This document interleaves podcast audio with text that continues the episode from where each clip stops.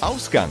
Ein Streifzug mit Patrick, Toni und Sebastian. und heute erwartet euch Es ist so, dass Stress motivieren kann, die Leistung steigern kann und uns auch ja, was für unsere Gesundheit, für unseren Körper, unseren Geist bringt.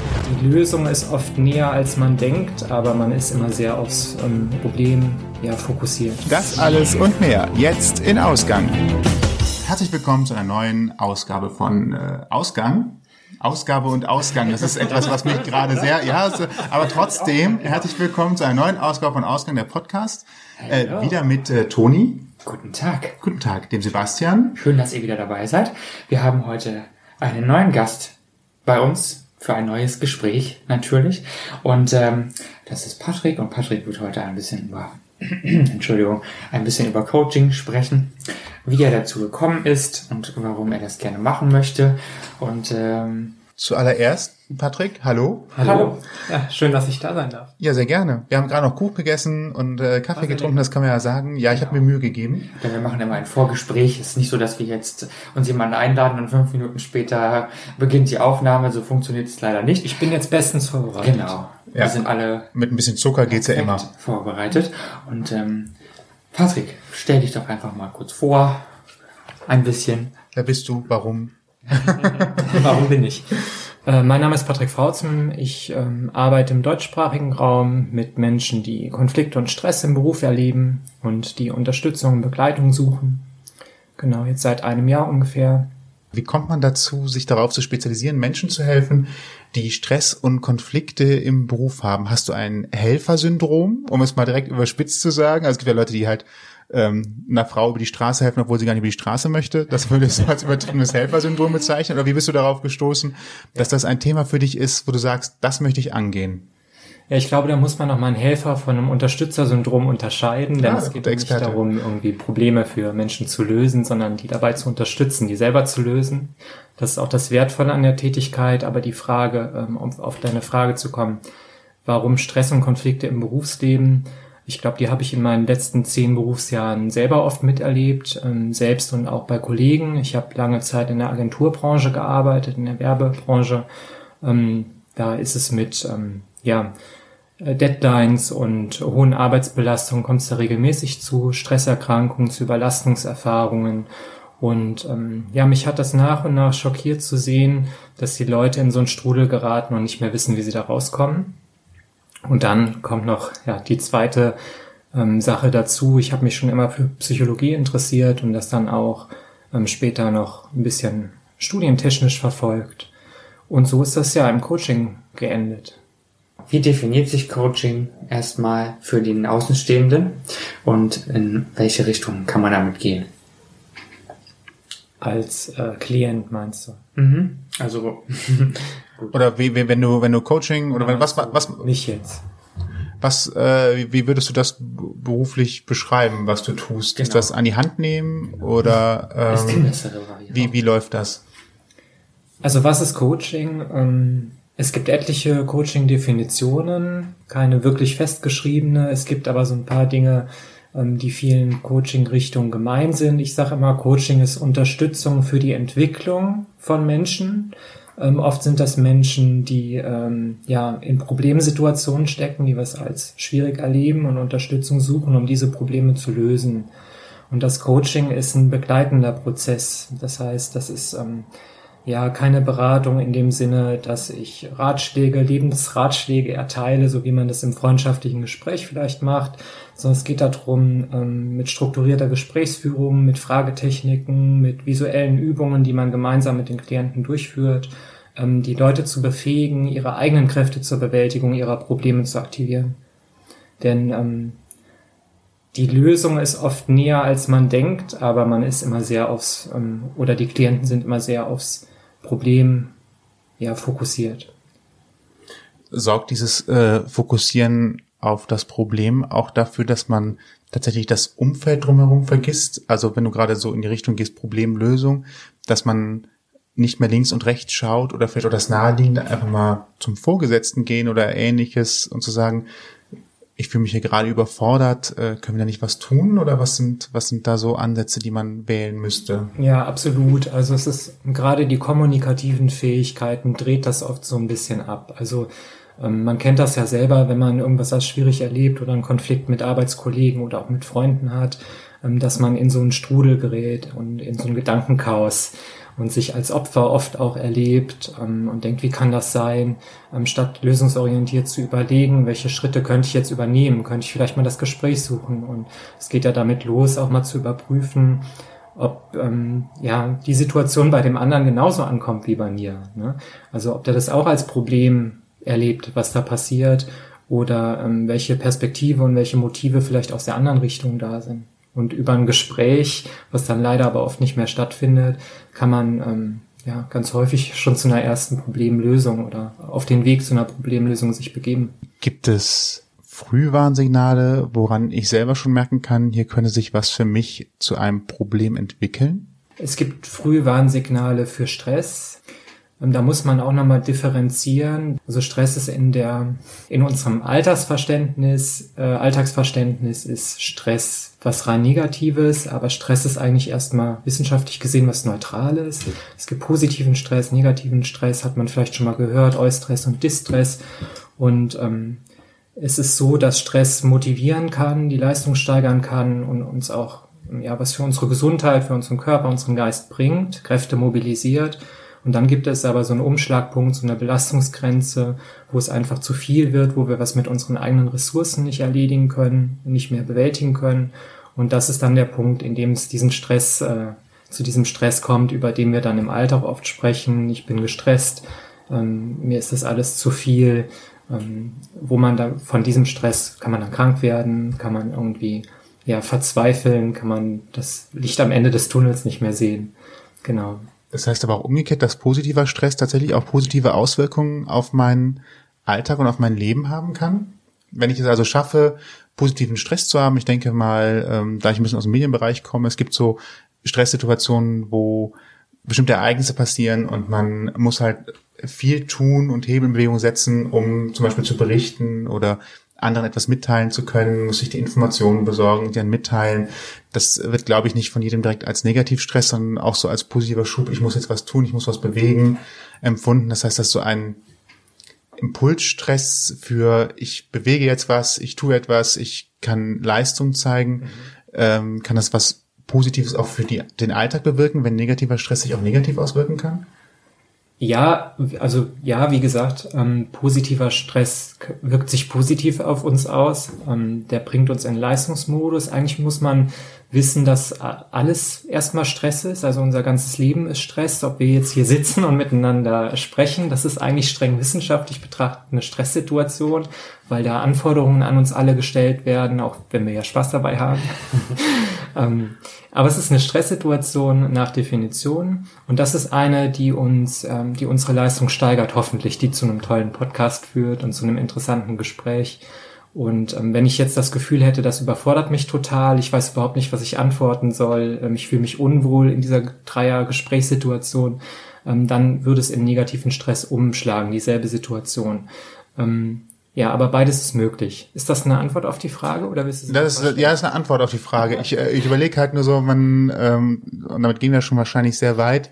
Ähm, gerade in, in beruflichen Situationen hat man ja in den letzten Jahren oft, dass die negativen Stresssituationen, ich gehe mal davon aus, dass es die sind, dazu führen, dass Mitarbeiter auch über eine längere Zeit ausfallen können, eben weil sie die dauerhafte Belastung, vielleicht auch eine Kombination aus beruflichem und privatem Stress oder ähnlichem äh, so nicht mehr gewachsen sind und entsprechend eine, Auszeit brauchen. Jetzt so, wenn man in, in Stresssituationen ist, und es ist ja egal, ob positiv oder negativ, ich kann mir vorstellen, dass dauerhafte Anspannung, egal in welches Extrem, ähm, nicht ganz so gesund ist. Wie komme ich da am besten wieder raus? Oder was sind so Handgriffe, äh, um das zum, um, um das Thema ein bisschen zu umgehen oder zu, das, diesen, diesen Höhepunkt, diesen Stresshöhepunkt quasi kleiner zu machen. Ja. Ich würde sagen, es gibt grundsätzlich drei Schritte, die man sich angucken kann. Der erste Schritt in einer Stresssituation ist, die Stresssituation erstmal als solche zu erkennen. Ähm, denn nicht jeder, der in einer Stresssituation, in einer Belastung drinsteckt, nimmt die auch als solche wahr. Also versteht, was da passiert eigentlich gerade und ähm, dass die ähm, mit dem, was dann im zweiten Schritt kommt, mit äh, den Instrumenten, die ich da einsetzen kann, auch lösbar ist. Das heißt aber auch schon das Erkennen von Stress oder dass ich Stress habe, bevor ich dich ins Spiel bringen kann. Also du, du stehst dann hier auf einmal im Büro bei mir und sagst, du hast Stress, du brauchst jetzt meine Hilfe. Das heißt, ich muss erstmal selber überhaupt erkennen, ich bin in einer Situation, wo ich Hilfe brauche und Hilfe annehmen kann, damit ein Coaching von dir, um Stress abzubauen, überhaupt als, als Maßnahme funktionieren kann. Ich glaube, da müsste ich deine erste Frage noch mal ein bisschen anders beantworten. Klar habe ich schon erkannt, dass ich Stress habe, aber ich habe noch nicht spezifisch erkannt, wo der herkommt, was den genau auslöst. Ähm, ich habe gesehen, dass ich mich in der Belastung oder Überlastung befinde, dass ich das nicht gebacken kriege und dass ich Hilfe brauche. Und das ist tatsächlich die Voraussetzung, auch ein Coaching in Anspruch zu nehmen. Also ich habe, ich komme mit einem Leidensdruck in ein Coaching rein und ich will das auflösen. Mhm. Und dann gucken wir im ersten Schritt ähm, und beobachten genau im Berufsalltag oder ich gebe den Klienten Werkzeuge an die Hand, mit denen sie besser beobachten können, was bereitet denn diese Überforderung, diese Überlastung auf der Arbeit? Da gibt es ein ganz schönes Tool, das ist ein Stressjournal, also so eine Art Tagebuch, was man jeden Tag ausfüllen kann, wo man genau beschreibt, wie war der Stresslevel heute, was war vermutlicherweise der Stressor, sagt man, also der Stressauslöser, ganz konkret, es kann eine Person sein oder eine Situation, vielleicht auch ein Gegenstand, also Mobiltelefon oder ein E-Mail-Postfach kann auch ganz schön stressen. Und über diese Beobachtung und vor allem, dass man die Beobachtung dann über einen gewissen Zeitraum betreibt, zum Beispiel über zwei Wochen, kann man dann ganz gut ablesen, wie verändert sich mein Stressempfinden, in welchen Situationen bin ich besonders gestresst. Und dann kann man im nächsten Schritt an diesen Situationen rangehen. Gibt es ganz klassisch typisch auslösende Geschichten, die einen, also so eine Top-Antwort für Stress machen? Ist es immer der Chef oder sind es vielleicht doch sich selbst unter Druck setzende äh, Geschichten, die vielleicht auch unbeabsichtigt ausgelöst werden. Mhm. Das gibt es beides und es gibt tatsächlich sogenannte typische Stressoren im Berufsalltag. Es gibt auch eine Stressforschung, eine wissenschaftliche, seit ungefähr 150 Jahren schon. So lange schon. Ja. Wow. Und ähm, Was? es gibt auch eine wissenschaftliche Stressforschung seit ungefähr 100 Jahren. Ein bisschen korrigieren. Äh, ja, genau, seit Anfang des 20. Jahrhunderts, ja. Ähm, und dort, ähm, also die Stressforscher haben versucht, bestimmte Stressorengruppen zu identifizieren, die im Arbeitsleben typisch sind. Und da wird auch ständig dran gearbeitet. Und ähm, eine typische Gruppe sind halt ähm, Kommunikationsschwierigkeiten, ähm, Machtgefüge, Hierarchie im Unternehmen. Also es betrifft alles, ähm, Aufgaben zu delegieren, anzunehmen, ähm, auszuführen, zu berichten. Also dieses Machtverhältnis zwischen Angestellter, Vorgesetzter. Ähm, oft sind ja auch die Vorgesetzten oder ähm, das mittlere Management eben die schwer gestressten, weil die in der Sandwich-Position sind. Die haben die Schwierigkeiten nach unten und nach oben. Ähm, dann gibt es aber auch solche Stressoren, die den Arbeitsraum äh, betreffen, also die tatsächliche ähm, physische Arbeitsumgebung. Gibt es da Lärm? Ähm, in der Fabrik? Gibt es da Staub, chemische Belastung? Was bin ich da ausgesetzt? Ähm, Zeit ist ein Faktor. Wenn ich im Schichtdienst arbeite, dann stresst das meinen Körper, denn das ist ja ein ständiger Wechsel auch meines Rhythmus und so weiter und so fort. Da gibt's verschiedene typische Stressorengruppen, ja. Gehst du dann auch mit schon mal an den Arbeitsplatz, um zu gucken, also quasi eine von außen Betrachtung, der Arbeitsweise zu machen, eine Analyse zu machen, so von außen zu gucken, ah, der hat hier mit vielen Leuten zu tun. Also ich denke jetzt zum Beispiel mal an Gastronomie, die ganze Zeit mit Leuten sprechen, im Hintergrund klappert das Geschirr. Ähm, dann ist es vielleicht noch hallig, das heißt, ähm, es ist schwer, sich mit Leuten zu unterhalten. Äh, es ist laut, dann läuft noch Musik im Hintergrund, Menschen reden miteinander, ähm, anderer will die ganze Zeit bezahlen, du bist noch mit einem anderen Kunden beschäftigt. Ähm, machst du dann auch schon mal so Außenbetrachtungen von solchen Leuten, die Stress haben? Also oder macht man das überhaupt oder stützt man sich alleine auf Gespräche mit demjenigen, der zu einem kommt? Ja, also im Coaching stützt man sich auf das, was kommt und was auch vom Klienten erzählt wird und darüber hinaus betrachtet man den Kontext selber eigentlich nicht. Mhm. Ähm, es ist aber im Rahmen einer Beratung was was anderes als ein Coaching. Also wenn ich ein Unternehmen beraten würde, wie man solche Arbeitsumgebungen auch ähm, stressresistent nicht stressresistenter, stresssensitiver muss man eigentlich sagen, stresssensitiv gestaltet oder resilient, so dass die Mitarbeiter widerstandsfähig gegenüber Belastungen bleiben. Das heißt dann sowas wie äh, stille Orte einzurichten, wo konzentriertes Arbeiten möglich ist. Im Büro ist das ja oft ein Problem. Der Großraum hat ja immer weiter zugenommen. Aber um das noch zu beantworten, ähm, ich selber gehe im Moment nicht in Betriebe. Das wäre ein nächster oder ein zukünftiger Zweig, auch Beratung anzubieten, aber ich spezialisiere mich im Moment auf Coaching und Training. Das heißt, ich mache Coaching-Gespräche, äh, eins zu eins oder Coaching-Gruppe. Da kommen dann mehrere Betroffene aus verschiedenen Arbeitsplätzen zusammen. Mhm. Ähm, oder eben Training, das heißt, das sind ähm, Kurse, die man im eigenen Tempo und ohne dass ich dabei sein muss, absolvieren kann. Wenn du sagst ähm, Coaching-Gruppe, wird diese, stellt die Gruppe sich ähm, mit Leuten zusammen, die das gleiche Problem haben, so dass du dann in der Gruppe selber mit ähm, einem spezifischen äh, mit einer spezifischen Methode hingehst und sagst, du bearbeitest das dementsprechend, ähm, oder sind das Leute, die verschiedene Probleme haben mhm. und du reagierst dann individuell, aber trotzdem innerhalb dieser Gruppe. Also es gibt ein gemeinsames Thema für die Gruppe. Das sind berufliche Themen und berufliche Belastungssituationen. Das sind eben wieder diese Stresssituationen, Konflikte mit Mitarbeitern, Vorgesetzten, ähm, aber auch Schwierigkeiten in der beruflichen Entwicklung und Orientierung. Das kann zum Beispiel sein, ich habe das Gefühl, ähm, das, was ich hier mache, entspricht mir nicht mehr so ganz, bin ich hier richtig, will eine Standortbestimmung machen und so. Das heißt, ähm, ja, es kommen in der Gruppe Menschen mit verschiedenen konkreten Problemen zusammen, aber der große Kontext ist derselbe. Und die Gruppe funktioniert so, ähm, wir treffen uns über sechs Wochen, jemals einmal die Woche für anderthalb Stunden mit maximal acht Teilnehmern und ähm, Dabei stehen dann immer zwei oder drei, je nachdem wie viel Zeit da ist, im Fokus mit ihrem Problem, also nacheinander. Die anderen hören sich das an, äh, arbeiten eventuell an der Übung auch mit. Mhm. Und nachher gibt's meistens eine Feedbackrunde oder ein Sharing. Das heißt, ähm, jemand erzählt eine ähnliche Situation und wie er die gelöst hat aus seinem eigenen Berufsleben oder vielleicht aus einem anderen Lebensbereich, wo ja eine Übertragung kann ja auch manchmal ganz hilfreich sein. Genau, das starte ich aber gerade erst. Also die erste Coaching-Gruppe startet jetzt im August. Mhm. Ähm, das ist das Konzept. Und da arbeitet man, das hat's ja auch gefragt, mit verschiedenen Tools. Und ähm, das ist meine Aufgabe dabei. Also zum einen moderiere ich die Gruppe, ähm, wobei natürlich die ähm, Gruppenteilnehmer im Mittelpunkt stehen. Das heißt, es ist keine Wissensvermittlung, kein Vortrag, der da stattfindet, sondern es geht darum, den Teilnehmern den Raum zu geben, über ihre Probleme zu sprechen und zu einer Lösung zu finden. Und dann entscheide ich je nach Fall und je nach Situation, welches Werkzeug, welche Fragetechnik, welche Visualisierung, welche andere Übung wir da einsetzen.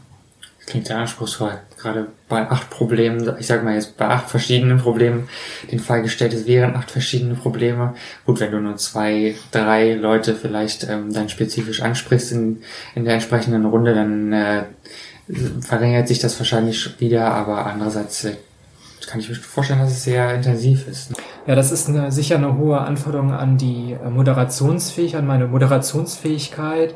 Ähm, aber das Schöne ist auch, dass die Gruppe ja miteinander arbeitet. Also im Idealfall, das kommt sicher auf die Gruppe an, ähm, gibt es eine Gruppendynamik. Das heißt, ähm, da entgibt sich dann ein Gespräch zwischen zwei, drei Teilnehmern. Jemand erzählt was aus seinem äh, Erfahrungsschatz und dann kann man daran anknüpfen und damit weiterarbeiten. Es ist so, dass ich eigentlich die wenigste Zeit was zu melden habe.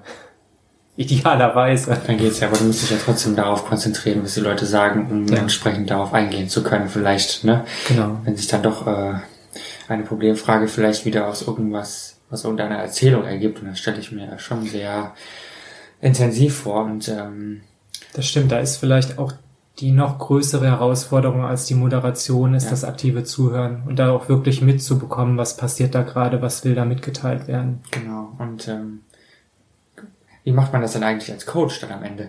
Braucht man selber einen anderen Coach, um das wieder zu kompensieren, vielleicht, weil man irgendwann zu viele, zu viel Input hat von möglichen Problemen? Also ich stehe ja selber im Rahmen meiner Ausbildung im systemischen Coaching sowohl in Supervision als auch in Intervision. Mhm. Ähm, das heißt, ähm, ich kann meine Fälle ähm, mit einem erfahrenen Coach und Ausbilder besprechen. Das ist Teil der Ausbildung. Das ist wie in einer Therapieausbildung mhm. auch. Und ähm, dann gibt es noch, dass man selber auch Selbsterfahrungs- und Coaching-Gespräche führt.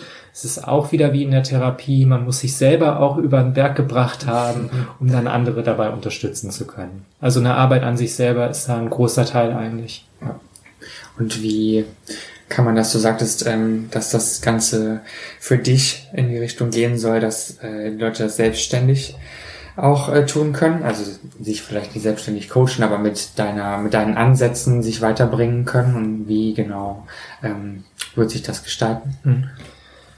Ähm, es gibt zwei Ansätze. Also ich will eins zu eins Coaching und Coachinggruppe äh, auch weiterhin anbieten. Das ist auch der Plan, aber eben ortsunabhängig. Also die Coachinggruppe, die jetzt im August ähm, startet, die findet online statt, also nicht physisch hier in Köln, sondern die ist ähm, für alle, die der deutschen Sprache äh, mächtig sind, äh, zugänglich und abrufbar von jedem Ort.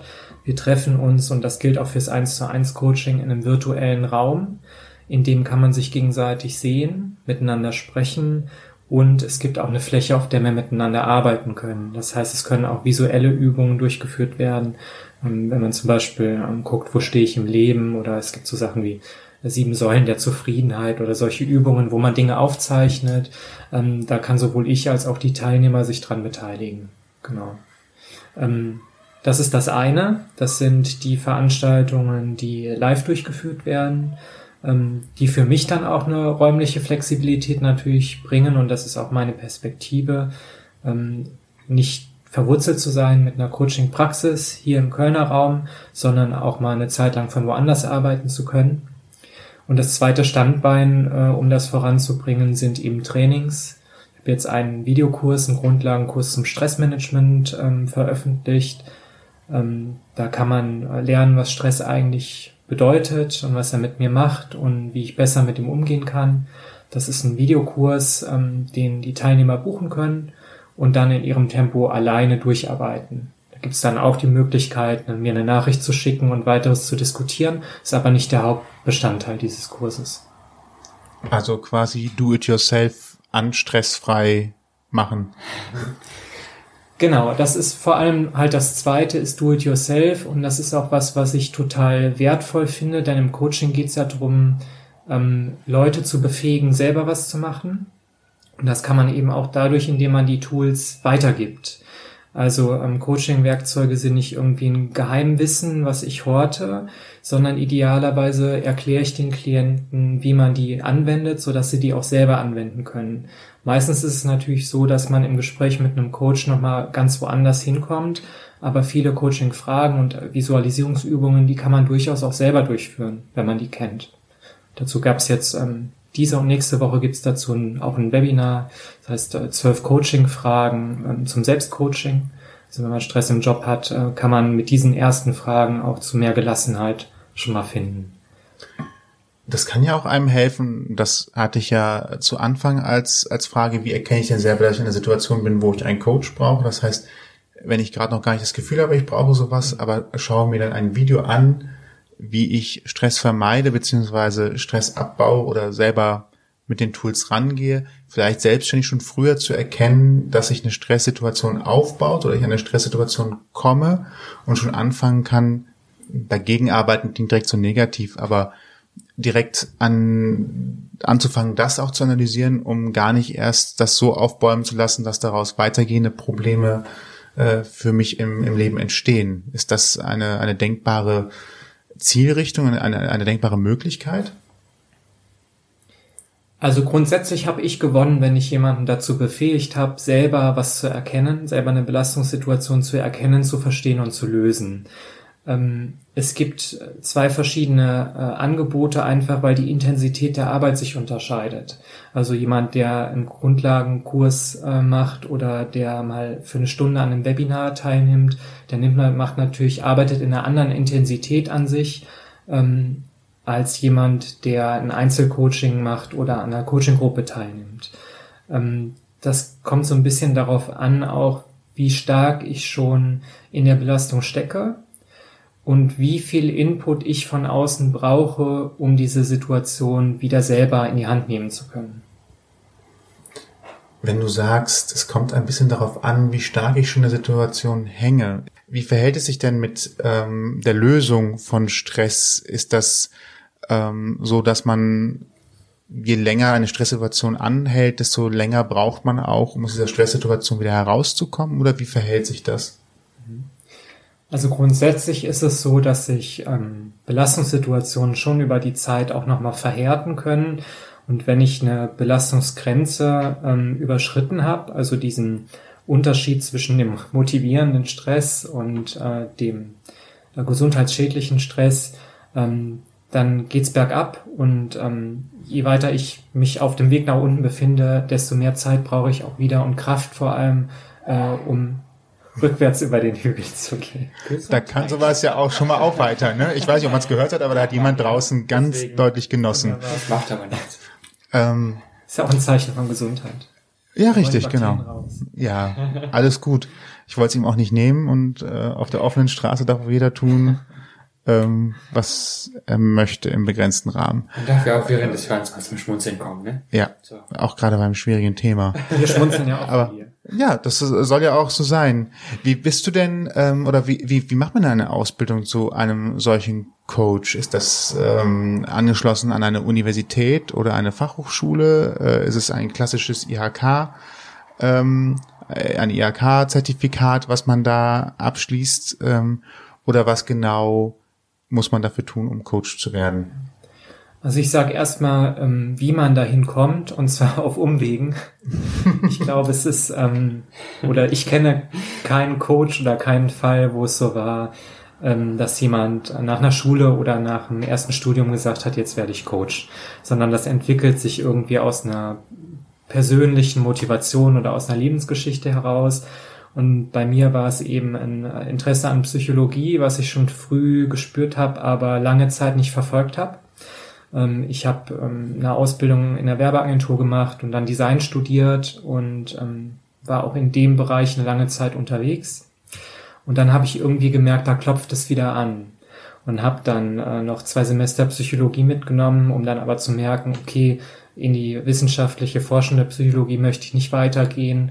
Was ich möchte, ist ähm, quasi therapeutisch arbeiten, aber eben nicht als Therapeut mit Krankheitsbildern im Sinne von Psychotherapie, sondern lösungsorientiert und positiv im Sinne von Coaching.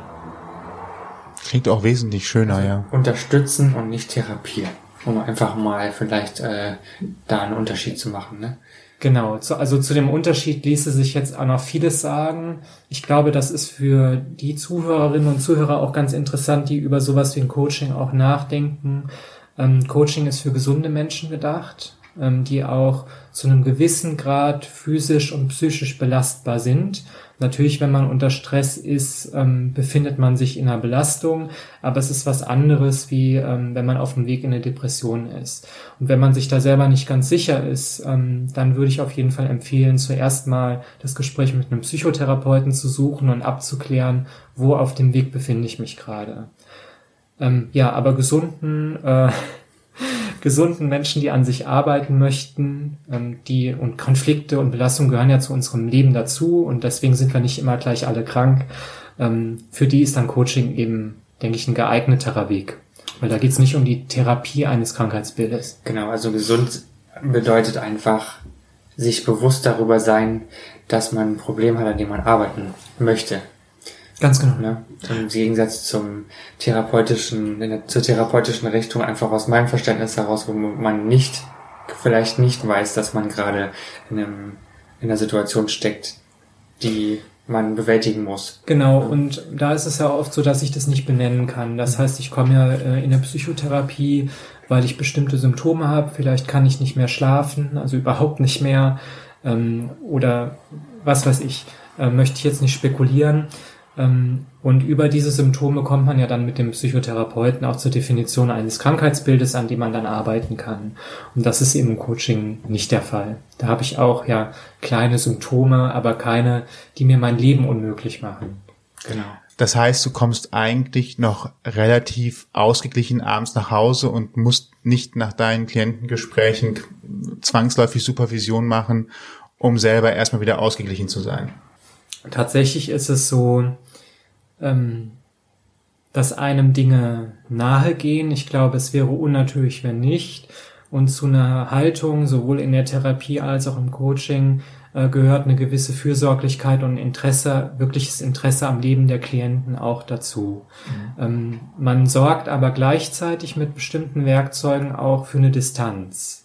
Ich glaube, das ist nicht anders, wenn man Arzt ist oder Krankenpfleger, Krankenschwester, ähm, dass man ähm, ja nicht an allem voll teilnehmen kann, äh, weil man sonst sein eigenes äh, Leben da auch ähm, beeinträchtigt durch. Ich komme relativ entspannt. Ähm, ja, abends nach Hause ist schwierig, weil ich arbeite ja manchmal von zu Hause und ich arbeite dann auch abends, weil Berufstätiger eben gerade Coachings in den Abendstunden auch gerne annehmen. Ähm, aber ich kann danach auch gut abschalten. Zu so einem Co Coaching gehört immer auch eine Nachbereitung. Also es ist nicht so, dass ich ein Gespräch beende und den Stift dann weglege, sondern dann fängt mich, für mich nochmal so eine zweite Arbeitsphase an. Ähm, aber danach kann ich auch gutes Buch zuklappen und erstmal an was anderes denken. Wo melde ich mich denn, wenn ich äh, Interesse an so einem Coaching habe? Wir wissen ja jetzt, dass ähm, was die Beweggründe sind, dass man das nicht mit dem 18. Lebensjahr nach dem Abitur anfängt, sonst nur irgendwie draufstößt. Aber wohin muss man dann eigentlich stoßen, um eine solche Ausbildung machen zu können? Ja, das Berufsfeld Coaching ist kein festgeschriebenes. Es gibt keinen ähm, geprüften, staatlich geprüften, anerkannten Coach oder so. Ähm, es gibt unglaublich viele verschiedene Richtungen und Verbände, die auch eigene Richtlinien aufsetzen, Zertifizierungen anbieten. Da muss jeder seinen eigenen Weg finden. Ähm, ich nenne nur mal äh, zwei, drei Beispiele. Es ist möglich, ähm, an, der, an, an Universitäten angeschlossenen Instituten eine Coaching-Ausbildung zu machen. Das ist hier in Köln zum Beispiel das INECO. Ähm, das machen viele gerne, weil sie das Gefühl haben, mit einem Schein von der Universität zu Köln nochmal anders aufgestellt zu sein als von einem privaten Coaching-Verband, der selbst zertifiziert. Ähm, bei mir ist der Weg ein bisschen anderer. Ich bin im systemischen Coaching gelandet über eine spezielle, ja, über ein psych spezielles ähm, psychologisches Kommunikationsinstrument, für das ich mich interessiert habe, und das ist die Transaktionsanalyse. Und ähm, ja, in dem Rahmen der Transaktionsanalyse oder mit diesen Instrumenten ergänzt um weitere Coaching-Werkzeuge mache ich auch eine Ausbildung an einem Institut für Transaktionsanalyse. Da gibt es eben auch eine deutsche Gesellschaft für Trans Transaktionsanalyse, ähm, die angeschlossen ist an eine europäische Gesellschaft und so weiter und so fort. Ähm, dann gibt es ganz viele private Bildungsanbieter, wo man das machen kann. Und ähm, vor meiner Ausbildung habe ich mich auch bei verschiedenen Instituten äh, informiert. Da gibt's meistens Infoabende oder die Möglichkeit, so eine Vorabveranstaltung mal mitzumachen. Bei mir waren das drei Tage, wo schon Grundlagen vermittelt wurden, wo für mich ganz klar geworden ist, äh, da bin ich genau richtig. Und das kann ich jedem, ähm, der sich interessiert, sowas zu machen oder der sich fragt, ob das was für ihn oder sie ist, ähm, ja, einfach mitzumachen und ähm, da vor allem auch ein Gespür dazu für, für ein Gespür dafür zu entwickeln, ähm, ob der Trainer oder die Trainerin zu mir passt. Ähm, das war für mich ein ausschlaggebender ähm, Punkt. Man macht ja auch eine Su Supervision ähm, und ähm, bespricht eigene Fälle dann mit dem Ausbilder. Und dazu muss ich auch ein großes Vertrauen jemandem gegenüber haben. Zudem ähm, macht man viel, ja, was mit Selbsterfahrung zu tun hat.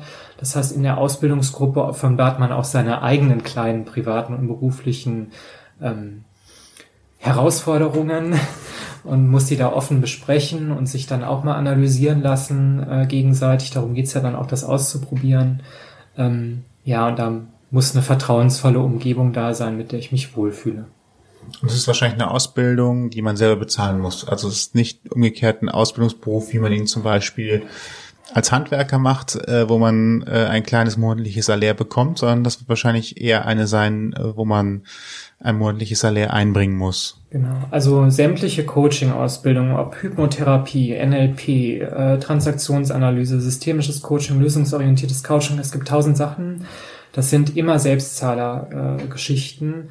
Äh, ähm, man, es gibt die Möglichkeit, einen Bildungscheck äh, in, in äh, in Bildungscheck zu nutzen, äh, aber im Prinzip muss man das aus eigener Tasche zahlen. Also die, den Großteil der Kosten muss man selber aufbringen. Und das ist wahrscheinlich auch ein, ein Berufsbild, in dem man nie ausgelernt hat. Ganz also ich genau nehme fast an, man kann nicht sich ein Zertifikat an die Wand nageln und sagt, so, das mache ich jetzt die nächsten 45 Jahre, das ist, das reicht und äh, und darin besteht auch die Gefahr. Also man kann sich in der Qualifikation und Weiterbildung auch verlieren, mhm. äh, indem man sagt, oh, und jetzt brauche ich irgendwie noch den NLP-Schein und den nächsten NLP-Schein und irgendwie noch den Master in der Durchführung dieses Persönlichkeitstests und so. Und das kostet alles auch ein Heidengeld. Ähm, ich habe für mich gesagt, ich mache eine Grundausbildung im systemischen lösungsorientierten Coaching ähm, das gibt mir die wichtigsten Werkzeuge an die Hand und natürlich bildet man sich ständig fort. Das kommt dann natürlich so ein bisschen drauf an, wie viel Zeit und Geld man noch investieren kann und möchte. Ähm, aber ich glaube, das ist tatsächlich ein lebenslanges Lernen, was man dann auch da betreibt. Das heißt, wenn ich dich jetzt frage, wo möchtest du in fünf Jahren stehen, ist es schwierig, weil der Weg ist dynamisch und ergibt sich einfach mit der Zeit. Also es lässt sich nicht in, man kann nicht sagen, ein Haus baue ich und weiß, in zwei Jahren steht's, sondern das ist jetzt, du weißt, es wird ein Haus stehen, aber wie es aussieht oder äh, wie du es bewohnen wirst, das entscheidet sich noch. Ja, ich würde sagen, das ist eine Typenfrage. Also als ich Abitur gemacht habe, ähm, gab es eine Freundin, die wusste schon, wie ihr Leben mit 30 aussieht und genauso hat sie es auch durchgezogen mit Kind, Mann, Job, Studium und allem.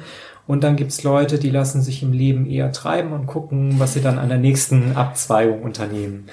Ähm, das kenne ich. Denke, aus dem Moment kann man ganz viel mitnehmen, wenn man sein Leben nicht ähm, völlig durchplant. Natürlich kann ich sagen, ich mache jetzt in zwei Jahren noch meinen NLP-Master und dann äh, nehme ich noch irgendwie eine andere Coaching-Technik mit. Ähm, aber tatsächlich ist es doch so, dass man aus der Berufspraxis und auch aus dem Austausch mit anderen aus der Ausbildungsgruppe ähm, ja, neue Impulse kriegt, auf die man dann spontan reagieren kann. Und das ist eher so mein Weg.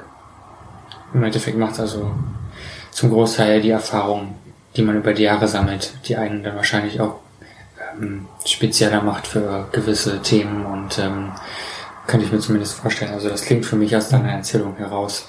Also für das Coaching kann ich das ja noch nicht beurteilen, aber wenn ich so meinen Lebensweg bisher angucke, würde ich sagen, es macht die Erfahrung, wohin man sich dann wendet.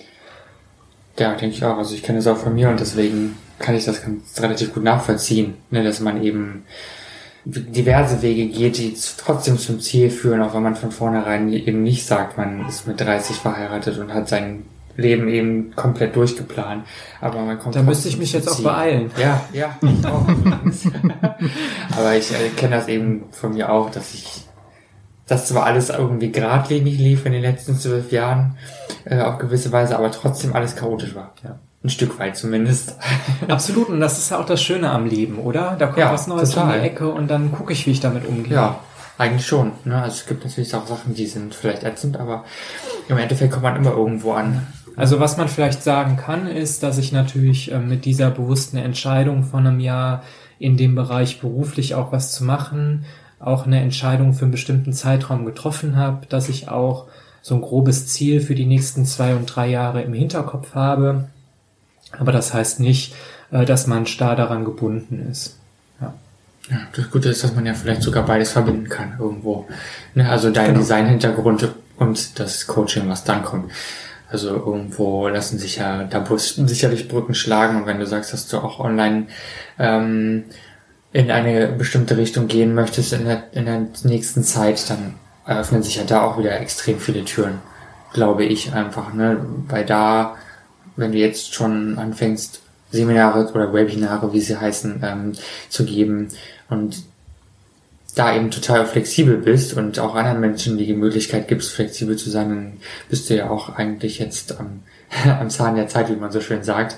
Ähm, Nö, ich wollte eigentlich was anderes sagen, aber gut, das habe ich jetzt vergessen, weil ich gar nicht weiß, wie das Wort heißt. Aber, aber vielleicht schnappe ich das einfach mal auf, weil das finde ich ein, eigentlich noch ein schönes Thema. Mir geht's so, wenn ich auf Coaching-Veranstaltungen gehe oder jetzt auch in der Ausbildungsgruppe, äh, dass die meisten wesentlich älter sind als ich. Es ist ähm, Coaching ist ein Feld, was viele machen, wenn sie ihre erste Karriere ähm, abgeschlossen haben oder den Zenit erlebt haben. Also irgendwie äh, unter 40 habe ich da noch keinen kennengelernt. Und ähm, das führt so ein bisschen dazu, dass das Coaching eine weitestgehend digitalisierungsfreie Zone ist. Ähm, und da ist ein ungeheures Potenzial, viel mehr ähm, online und do-it-yourself und in verdaubaren Happen für neue Generationen, die ja kommen oder schon lange da sind und immer jetzt weiter nachkommen, ähm, auch aufzubereiten. Und da ist tatsächlich der Design-Hintergrund, den ich ja mitbringe, super hilfreich. Auch ich habe auch im Online-Marketing gearbeitet, könnte man grob so sagen. Und versuche das schon zu verbinden, ja. Das ist eine, eine Chance und auch eine Nische, in der man gerade im deutschsprachigen Raum auch noch viel bewegen kann. Wir können ja auch an dieser Stelle einfach mal zum Werbeteil kommen. Ähm, ich sag's äh, direkt, wir haben mit Kuchen bestochen, dass Patrick hier hinkommt und mit Kaffee. Also das heißt, hier ist kein Geld geflossen. Das ist ähm, für den Kuchen jetzt und hier hinzukommen. Äh, nein, das war, nein, nein, es ging ja. Eigentlich war ja jetzt die Stelle gewesen, wo du äh, sagen kannst, wer jetzt sich äh, mehr informieren möchte oder vielleicht sogar sagt, ähm, ich bin einer, der äh, für den ein solches Webinar interessant wäre oder ich würde mir zumindest mal online ansehen, beziehungsweise vielleicht auch Interesse an das Video hat wie kann er dich auffinden in diesem Internet? Ja, ähm, ja gerne. Ähm, es gibt drei Angebote, auf die ich gerne aufmerksam machen möchte für alle, die Lust haben. Ähm, nee, das muss ich nochmal sagen. Lust hat ja da eigentlich keiner zu, an einem Problem zu arbeiten. Nochmal. ähm, ja, es gibt drei Angebote, auf die ich gerne aufmerksam machen möchte für alle, die ähm, Interesse haben, an beruflichen Herausforderungen, Konfliktsituationen, Belastungen weiterzuarbeiten. Das eine ist, es gibt von mir ähm, einen Videokurs, einen Grundlagenkurs zum Stressmanagement.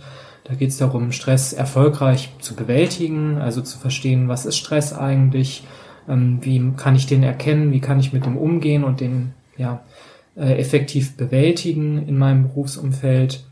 Ähm, ist ein relativ niedrigschwelliges Angebot, es sind anderthalb Stunden Videomaterial, die man im eigenen Tempo durcharbeiten kann. Und das ist auf Udemy zu finden. Udemy ist eine Dozentenplattform für Videokurse, ähm, aber eben auch zugänglich über meine Website, die denn da jetzt auch Punkt Nummer zwei wäre. www.frauzem.de, das schreibt sich wie Frau und dann Z-E-M, M wie Martha. Ähm, das ist ähm, ja mein Hub, könnte man so sagen. Da gibt's einen Blog und ein Newsletter, also ein bis einmal wöchentlich oder alle zwei Wochen ähm, gibt's da einen neuen Impuls äh, zu Konfliktbewältigung, Stressmanagement im Berufsalltag. Das ein kostenfreies Angebot. Freue ich mich, ähm, wenn das jemand abonniert und sich da auf dem aktuellen hält. Und die dritte Sache ist, ähm, es gibt ständig die Möglichkeit, ein Einzelcoaching in Anspruch zu nehmen. Ähm, das findet sich, das Angebot dazu findet sich auch auf meiner Website. Es gibt drei verschiedene Coaching-Pakete, mit denen man ins Coaching einsteigen kann. Coaching ist ja ein relativ kurzer, lösungsorientierter Prozess. Ein klassisches Paket, um einzusteigen, sind fünf Sitzungen, die man bei mir in Anspruch nehmen kann. Und das kann entweder als ortsunabhängiges Coaching in einer virtuellen Praxis stattfinden, also über eine Online-Meeting-Software, die ich vorhin ja schon beschrieben habe, ähm, oder alternativ, wer das vorzieht, ähm, in einem Raum, den wir dann entsprechend buchen für die Zeit. Jo. Ja. Ja. Dann bleibt nichts anderes zu sagen, außer. Danke fürs Zuhören. Ja. ja und natürlich äh, vielen Dank fürs Kommen, Patrick. Danke fürs Kuchenessen. Ja, sehr gerne. Jederzeit wieder. Kaffee trinken. Und natürlich äh, nicht zu vergessen, äh, die Standards gerne weiterempfehlen, gerne Kommentare schicken, gerne genau. abonnieren, downloaden, mit aufs äh, Handy nehmen für den Weg zur Arbeit oder sonst wohin. Und äh, ja. wir freuen uns, wenn ihr das nächste Mal wieder dabei seid. Äh, oder wenn ihr natürlich auch sagt, ähm, ich mache auch was ganz Interessantes und würde mich super freuen, darüber zu sprechen. Dann meldet euch ganz gerne im Kommentarbereich oder einfach über Kontakt oder schickt eine E-Mail an, ähm, ich sag das jetzt einfach mal so, e-mail at ausgang.xyz. Genau. Da kann man uns erreichen jederzeit und äh, wir werden uns dann äh, natürlich dazu melden und jeder, der etwas Spannendes zu erzählen hat, ist herzlich willkommen. Es gibt also keine Grenzen eigentlich, wenn man das so sagen kann. Ne? Genau. Lebensgeschichten, was auch immer. In diesem Sinne, einen schönen Abend, Nacht, Morgen, Mittag, Wochenende, Feiertag, was auch immer und wann auch immer ihr es hört. Genau, eine schöne Zeit. Tschüss. Ausgang Podcast, ein Streifzug mit, ist eine Hörstückreihe für dich produziert von Seto Productions. Folge uns auf Twitter und verpasse unter dem Hashtag zum Ausgang keine Folge mehr. Außerdem findest du unseren YouTube-Kanal unter Ausgang Podcast. Unterstütz uns doch mit einem Daumen hoch. Alle weiteren Infos zur Sendung gibt's im Beitrag unter www.ausgang.xyz.